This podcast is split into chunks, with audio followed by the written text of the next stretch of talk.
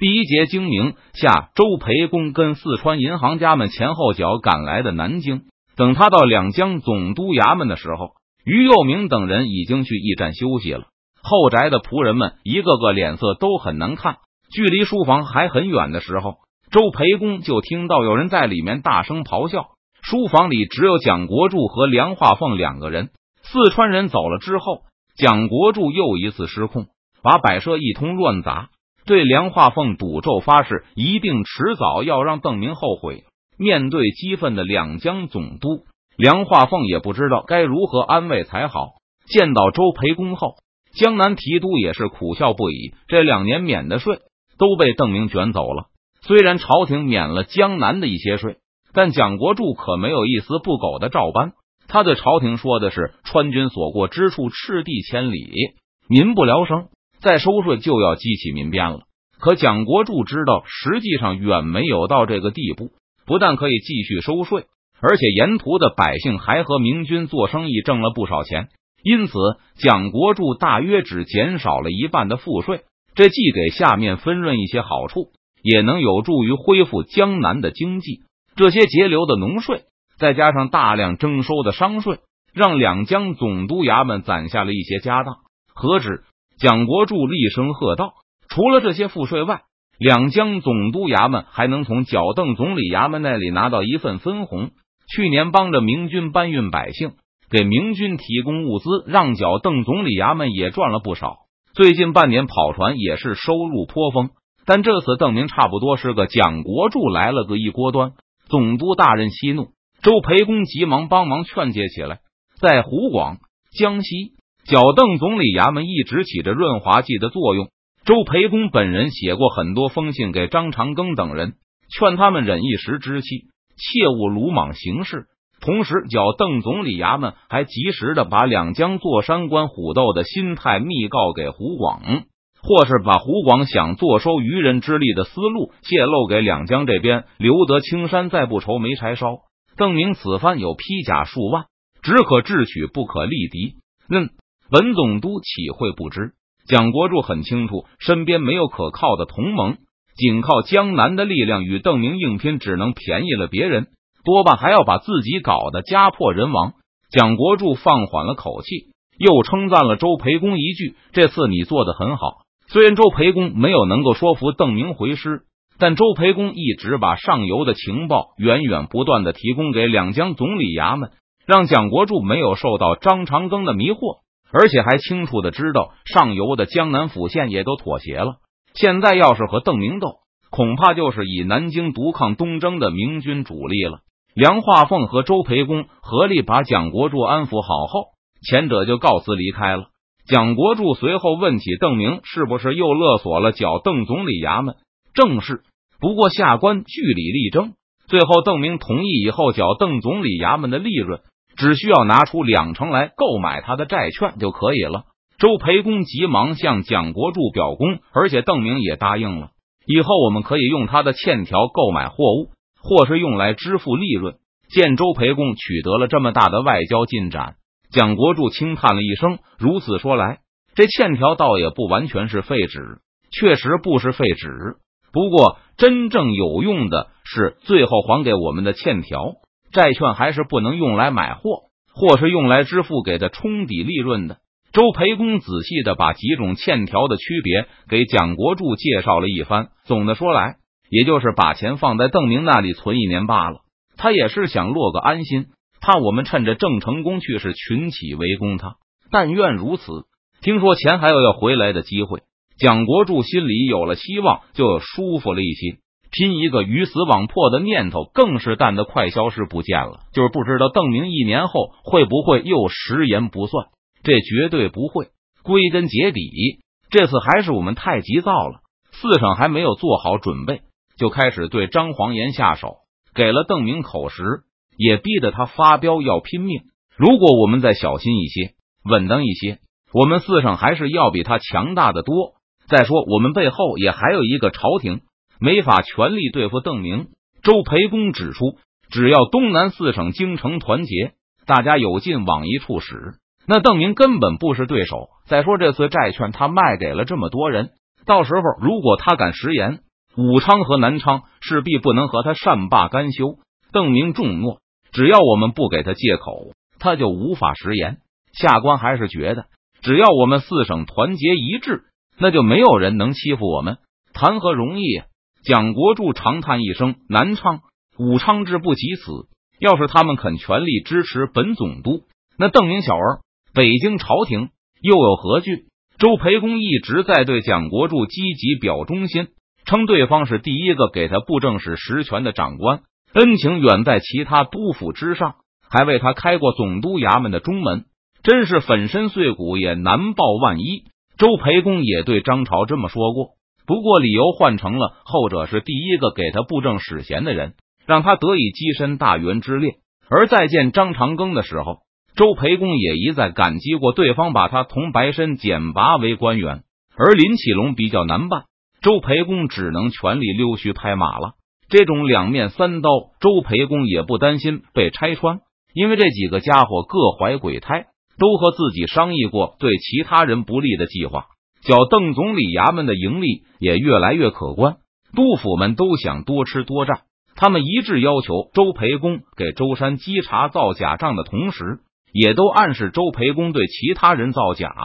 现在周培公手里的账本有六七套版本，有给周山看的，有给几个督府共同看的，还要给督府们分别看的，以及一套给邓明看的。这次邓明要求下官用缴总利润买他的公债的时候，下官留了一个心眼，与他签订了一份密约。密约？什么密约？蒋国柱一听，兴致就来了，就是蒋总买公债的交换条件。邓明同意出售给我们战舰、武器，帮助我们训练军队。周培公指出，现在川军的训练水平和战斗力远远超过陆营，所以向川军学习先进的军事技术是有必要的。而且，这支军队既然向邓明付钱了，他就没有理由要求剿总解散。事到如今，总督大人难道还看不明白吗？邓明就是财迷，只要有钱挣，他就会愿意冒险。如果邓明一分钱都拿不到，那他为了自己的安全就会禁止我们重建水师。但只要他能拿到钱，他就会因为贪心而做出让步，我们就可以慢慢积蓄力量。周培公告诉蒋国柱，他刚提出这个要求的时候，邓明已经有些迟疑了，但经不住周培公诱之以利，而且还警告他，如果东南没有自保的能力，那满清大举南下就能让邓明一夜回到四年前。最后，周培公用严谨的分析说服了邓明，让他同意向剿邓总理衙门提供必要的支援。老弟真是人中翘楚啊！听周培公用买了这么一点债券，就能从邓明那里拿回这么多的东西。蒋国柱暗暗惭愧，周培公果然不愧是邓明问题专家，事情做的比别人漂亮一百倍都不止。而且蒋国柱还立刻意识到了，这支军队一旦组建起来。就会是一支四省联军，到时候只要掌握住了这支军队，就不用担心武昌和南昌无限拖后腿了，甚至还能反过来迫使武昌和南昌采取和南京一致的步调。唯一让蒋国柱担心的是，那就是邓明会不会渗透这支军队。毕竟周培公为了说服邓明，答应这支军队的武器都从邓明那边采购，而且还付钱给邓明。让四川为长江剿总大队提供军事教官，下官对此也不太有把握。大人知道下官不通军事，说不定就被邓明骗了，反倒是替他养军队了。对于蒋国柱的担忧，周培公大声叫好。所以下官和邓明说了，这个密约我们可以要求执行，也可以不要求执行。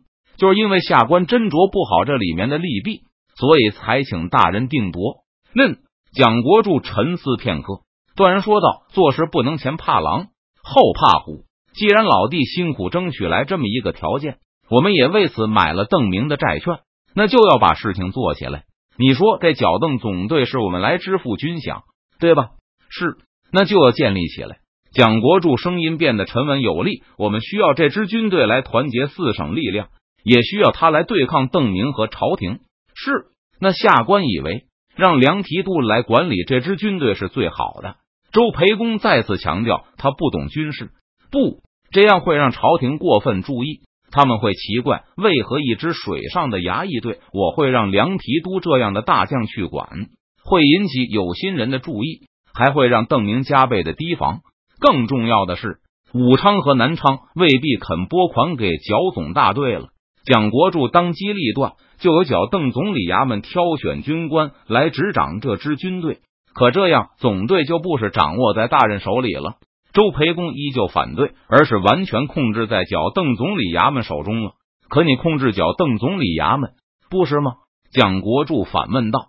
周培公犹豫了一会儿，突然拜倒在地：“总督大人，下官权力已经不小了，又不能和大人日日见面，只恐背后有嘴伤人。不要怕，我信得过老弟。”蒋国柱笑吟吟的把周培公扶起来，给他鼓劲打气：“你放心，大胆的去做，做出成绩来。